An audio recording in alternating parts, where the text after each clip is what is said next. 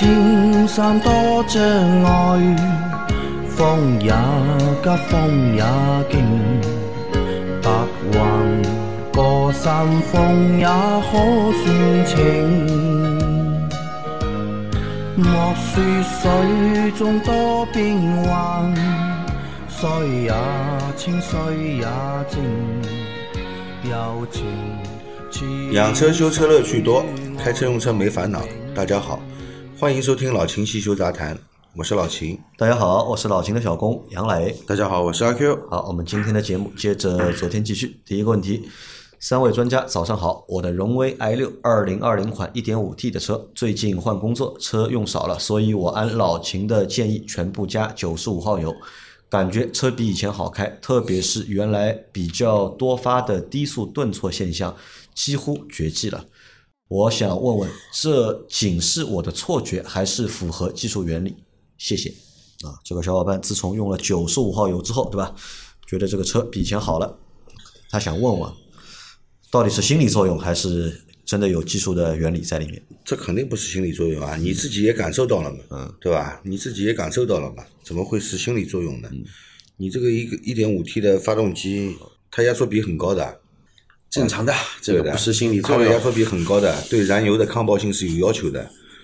那九十五号的抗爆性肯定要优于九十二号汽油的抗爆性。你所感受到的这个低速顿挫啊，应该就是抗爆性提高了，对吧？其实是发动机爆震，对吧？对让你觉得发动机有点抖，嗯啊，并不是变速箱的这不是的种顿挫，也会吗？发动机在工作的时候有爆震，你开起来当然有动作了，啊，对啊，啊，当然有动作了。但这个顿挫不是变速箱带来的东西不是变速箱带来的，是发动机提供动力有问题。啊，所以啊，有条件的话，对吧？尽量还是，特别是这种带涡轮增压的发动机啊，尽量还是要用九十五号的汽油。啊，再下一条，呃，西西啊，前几天听到你们聊双闪灯的用法，我也想分享一个西西，对吧？我是从日本那边看来的，自己转弯或者变道的时候，遇到别人让我先走，我会在完成变道后闪两下双闪，意思是对后车那边说谢谢。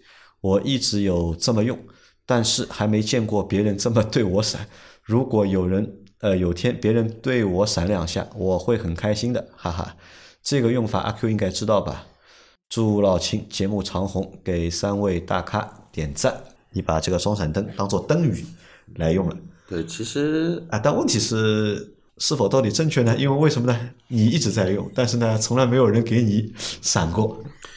灯语这个东东西啊，其实到国内你说有吧，其实有，但是用的人确实比较少。因为它这方法呢，那我确实知道。像之前的话呢，上海还没有开始实行什么呢？就是说那个叫交替通行的那个政策，就还没有装摄像头之前，嗯，基本上的话，所有的高架的上车道。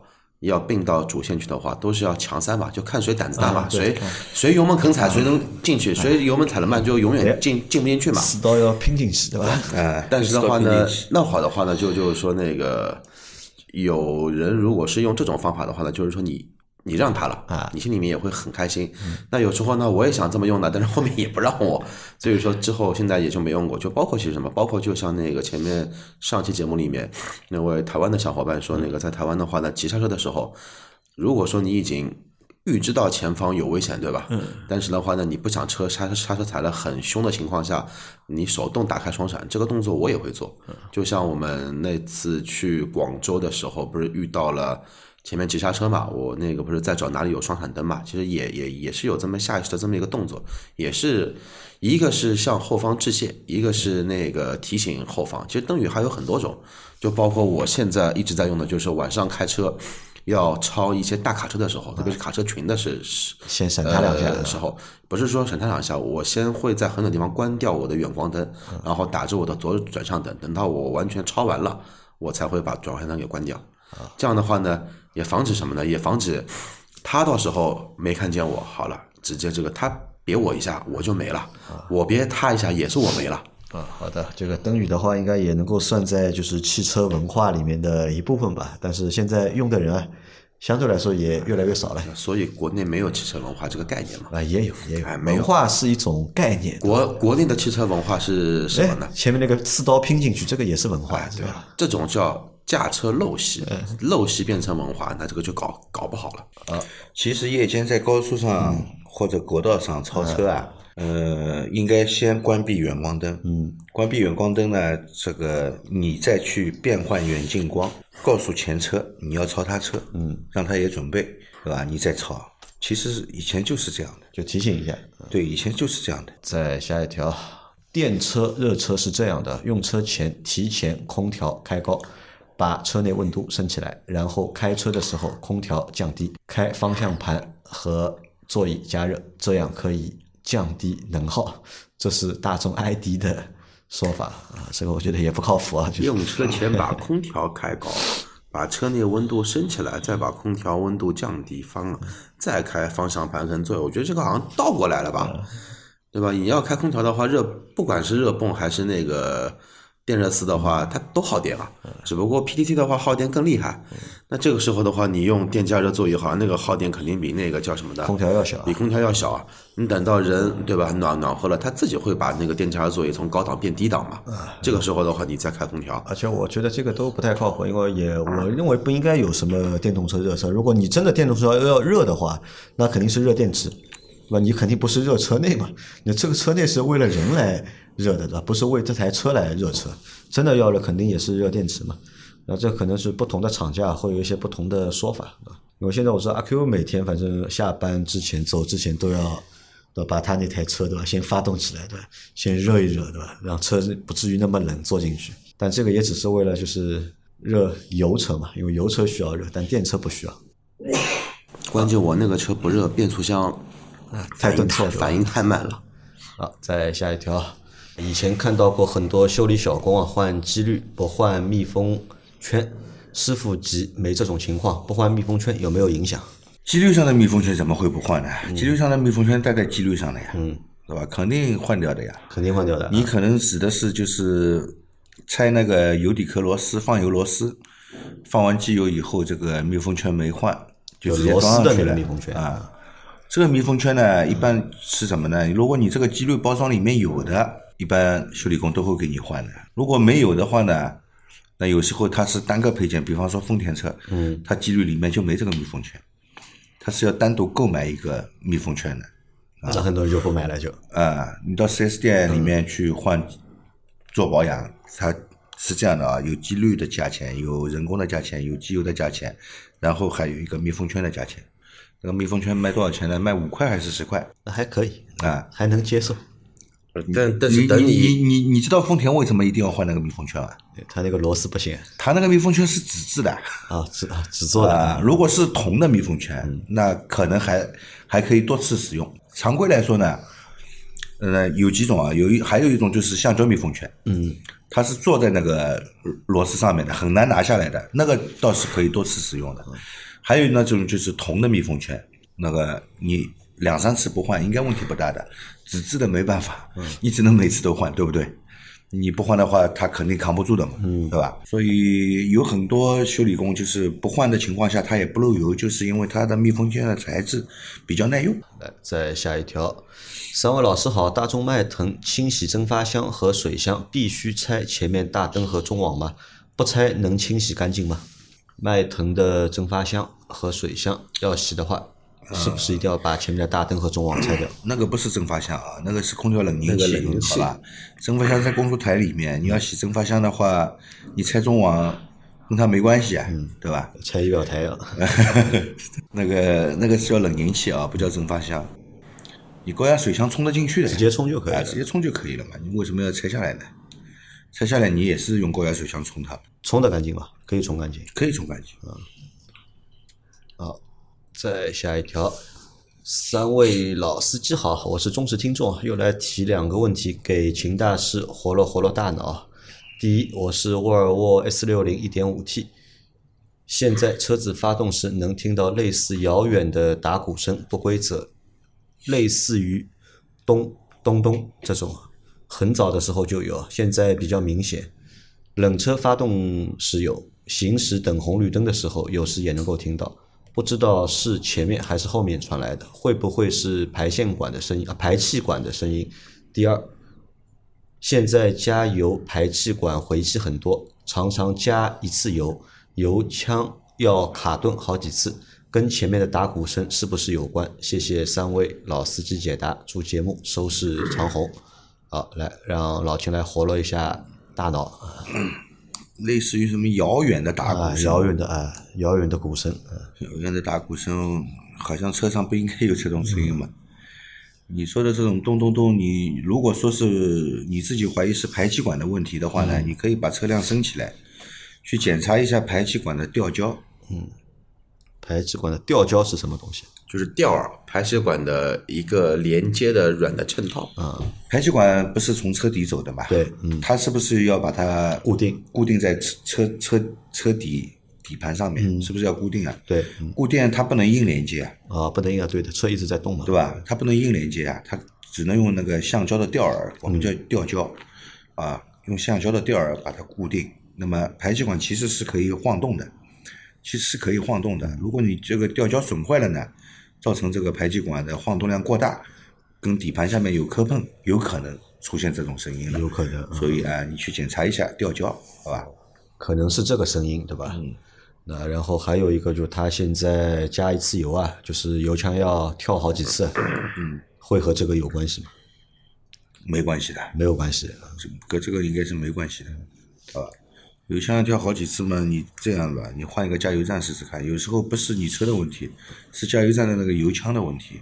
油枪的关系。油枪它现在都会有一个橡胶的罩子，嗯，对吧？会罩在你你油箱口上，那么会造成什么呢？你在加油的时候啊，这个油箱里面的空气排不出来，嗯排不出来油箱就跳，啊，对，对吧？排不出来油箱就跳，所以有时候你把油枪稍微往叫加油工啊，把油箱稍微往后面拉一点，你再加，如果它不跳，就是这个问题。啊，我也好好几次，一直加油加油站去加没问题的。那天我去加的吧，就是老是跳呀。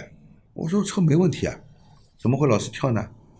我就问问那个加油站的人，我说你们这个油箱换过了？油箱没换，上面那个皮碗换了个新的。换换了新的了啊，那我就知道了。我说你把油箱往后退一点，油箱往后退一点价。再下一条，三位老板好，之前发生车祸碰撞，对吧？想问一下，这种情况下，四个轮胎是否需要全部更换？轮毂是否应当更换？啊，照片看到了啊，那有点像特技啊，对吧？那个这种事故啊，看到的比较少。那像这种情况下，这轮胎轮毂到底要换吗？看是否受损，看是否受损受损了就换，如果没有受损的话，应该也不用换。啊，关键还是要看这个轮毂和轮胎受损的情况。对的吧，如果受损的话就需要更换，不受损也不需要。但是从你那个照片里面啊看不出，对吧？只是看到出出现了一次蛮蛮精彩的啊，也不能算精彩的吧，蛮特技的这种碰撞后的一个效果，但看不出轮胎和轮毂的情况。那这个要去四 S 店，让四 S 店人检查完之后才能够有结论。他后来好像私信我，不知道是不是一个人啊？他就说，嗯、他这这个车祸也上了新闻了。嗯。啊，这个因为车子被撞了以后呢，就是横移了两个车道。嗯。横移了两个车道呢，轮轮毂旁边已经被那个刮花了吧？嗯。他是跟我是这样说的嘛，就是刮花了。那么，因为四 S 店呢是给他修复的钢圈，可能是保险公司理赔方面要求的，嗯，对吧？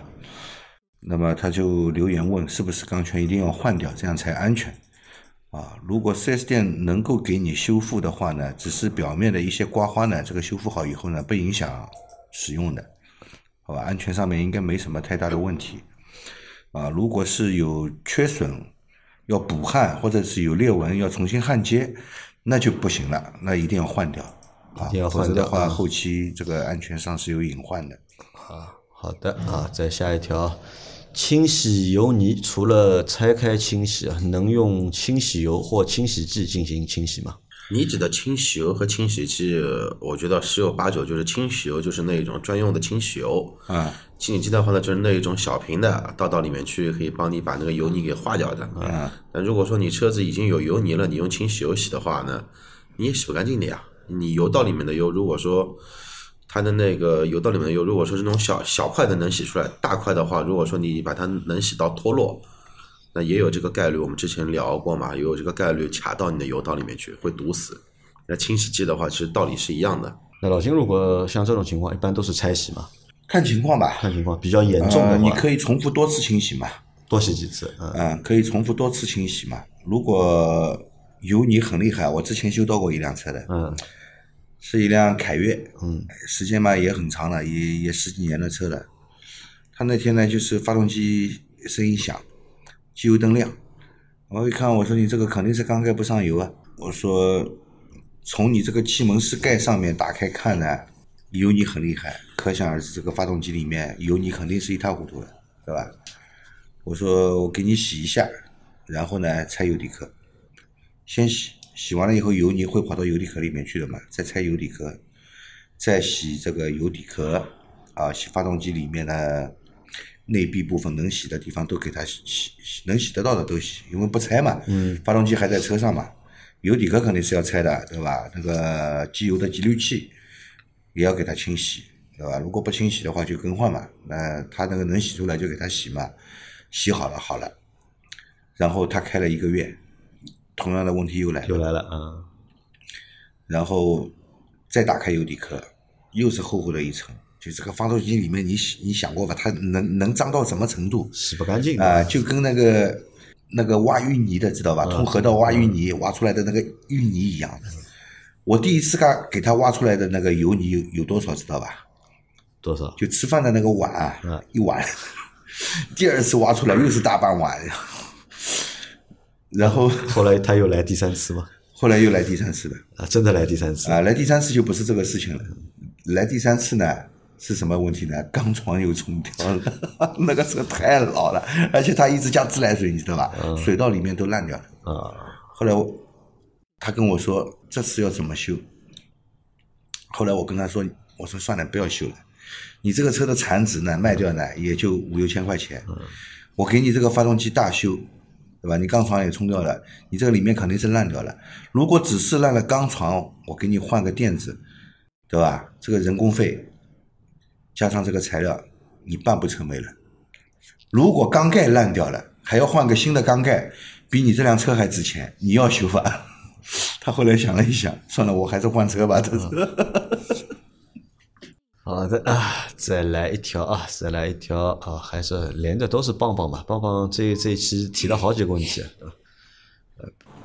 这段时间看到一辆凯美瑞啊，一辆凯宴，打开缸盖都是厚厚的油泥，排除用到假机油，我觉得应该是用矿物油或半合成机油，不按正常保养周期进行保养，一万多公里或一年多才保养一次，都开到几十几十万、上百万的车了。不选择全合成，为省一百多块钱去选择半合成矿物油，值得吗？替车主感到可惜。呃这个是他的感慨啊，因为听我说只要是合格的正品的机油，哪怕是矿物油，对吧？你说里面的油泥积得很厚很厚，到这种程度呢，这个油级别要多低？嗯，啊，可能就是白壳的级别了。白壳现在应该买不到了啊，嗯，没了，最低好像也是现在最低是红壳，红壳对吧？白壳应该是买不到了。那么只有白壳这种油才才有可能用出这种效果来。你但凡是用个黄壳，它都不可能是这样的。然后呢，你说就是有很多驾驶员认为，就是机油加进去以后啊，明明只能用五千公里的机油，他非要用一万公里，这这种人真的大有人在，对吧？真的大有人在，就是他觉得我这个车子本来也没多好，或者有的人觉得哎，我这个车子已经老了，要再开开要换了，这个保养嘛也无所谓，只要有机油就行了，都是这样想的。结果把个车的发动机呢搞得一塌糊涂，啊，搞得一塌糊涂，的确是有这样的人。但是我们节目一直是推荐大家就是定期保养。那么保养的间隔周期，换机油的间隔周期是按照你选择的机油的寿命来做选择的，对吧？你用的机油如果只能用五千公里的，你非要用一万公里呢，那么作为修理厂修理工也没办法帮你去解决这个问题，对吧？对，反正发动机开坏了是你自己掏钱修，嗯，对吧？省下来的机油钱也在你自己口袋里，你就衡量一下，对吧？省这点钱到底划算不划算？好，再来一条啊，最后一条是三位帅哥好，我刚换的新轮胎啊是不对称花纹轮胎，但是我装上以后就右边两条轮胎的花纹是向前，然后左手边的两条轮胎箭头花纹向后。安装师傅说，生产日期和向外标识全部向外就不会错。我想问一下，这样子有问题吗？还有，是不是每次换轮胎和轮胎对调以后都要做动平衡和四轮定位？啊，是这样的啊，轮胎呢有些就是不分左右的，嗯啊，虽然你装到左边来，你有的花纹看的好像是逆的，嗯，啊是反方向的，这个没问题，可以装，除非轮胎上面标注滚动方向，嗯那必须是朝前的，嗯对吧？你左右两边它就是一对，你不能装反。啊，你如果是一顺的装到另一边去，那有一边就是反方向的。嗯特别是什么呢？单导向轮胎，单导的向轮胎是不能反装的。什么叫单导向轮胎？呃那种人字形的花纹知道吧？人字形的花纹，就是我们的轮胎的话呢，一般是那种你去看一下我的后轮，我的后轮用的就是单导向轮胎。它是有什么功能的？单导向的轮胎就只能往前滚，不能往后滚，对的，好处在哪里呢？抓地力好。抓地力好，抓地力好，抓地力好，排水性也也不错排水。性也好啊。那它这个应该没问题吧？呃，它你如果不是单导向轮胎，轮胎外外面也没有就是箭头指定这个滚动方向的，左右无所谓，都可以装因。为它都是按照装的师傅都是按照那个嘛朝外来装的嘛，它有那个朝外的标示嘛，呃，它都朝外装嘛，但是左右两边方向是不一样嘛，这个没有问题。呃不不是单导向轮胎，它也分内外侧的，但是你还是要按照滚动方向来的。如果不是单导向轮胎，都可以，没问题。都是可以啊。好的，那然后他还想问啊，就是每次装完轮胎或者是换完轮胎之后啊，对调轮胎是不是要做动平衡和四轮定位？呃，对调轮胎其实不一定要做，因为你本来的动平衡是好的，你装前面装后面其实是无所谓的，呃而且我们也不建议对调啊，没意思，我觉得没意思啊。只有轮胎从轮毂上扒下来了，才要做动。对的，你不不扒的话，你开起来方向盘也不抖，车身也不抖的话，就没必要去做。没必要，对吧？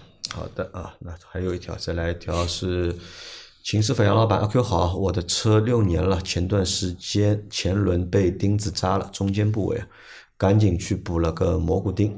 请问现在有必要换新胎吗？是不是六年的轮胎也差不多可以换了呢？